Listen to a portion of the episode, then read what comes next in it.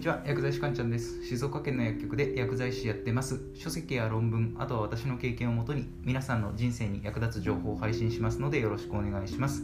さて今日のテーマですがランニングはやめた方がいい2つの理由ということでお話をしていきます。今回はランニングについてのお話です。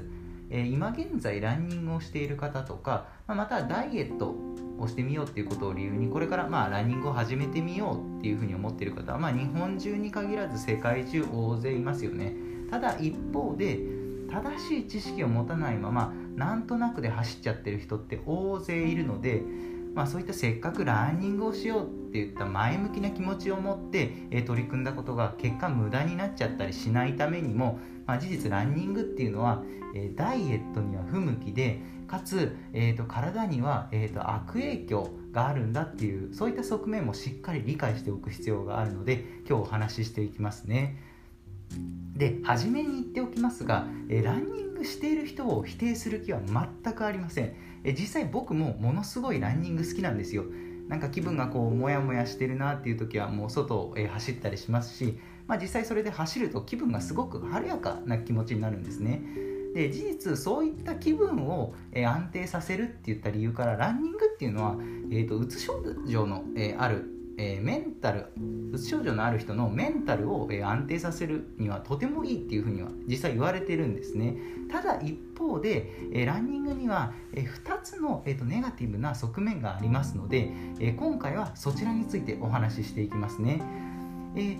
では、えーと、早速いきましょう、え1つ目ですがランニングは、え食欲が増進するため、えダイエットには不向き。2つ目。えー、ランニングは老化を促進する。ではまず1つ目の、えー、ランニングは、えー、食欲が増進するためダイエットには不向きということを、えお話ししていきますね、えランニングのような有酸素運動を長時間ですね具体的には、え45分以上、え行うとコルチゾールというストレスホルモンが、え私たちの体の中で分泌されます。このコルチゾールっていうのは、え食欲増進作用があるため痩せようとする目的で、えランニングをするとこのコルチゾールの食欲との、え厳しい戦いを、え強いられることになるので、えおすすめはできませんでランニングのような有酸素運動は短時間で行ってで心肺機能を高めてで疲れにくい体を作るっていうことがとても重要なんですね。で2つ目の、えーと、老化を促進するっていうところなんですけれども有酸素運動を長時間行うと体内で活性酸素が生じるんですね。でその活性酸素が、えー、私たちの細胞を傷つけて、えー、老化を促進させます。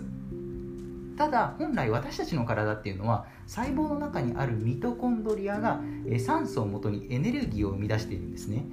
運動不足になるとこのミトコンドリアがしっかり働かなくなっちゃってそれはそれで、まあ、結果老化につながっちゃうんですけれども、えー、まあ、ですので、えー、運動は確かに確かに大切なんですよ運動は大切なんですけれども、えー、ここで大事なのは長時間の、え有酸素運動は行わないっていうことなんですね。まあ、例えばアンチエイジング目的だったら有酸素運動っていうのは高強度のもので、え短時間のものを行うと、えいいっていうふうには言われてます。まあ、具体的には、えー、HIIT とかあと田畑式なんかがおすすめですね、まあ、気になる方はちょっと調べて、えー、実践してみてください、えー、じゃあ今日のまとめですね、え1つ目。ランニングは食欲を増進させるためダイエットには不向きである。2つ目。ランニングは老化を促進させる。3つ目。有酸素運動は、え、高強度のものを短時間で行うと良い、まあ、具体的には HIIT や、え、田畑式ですね。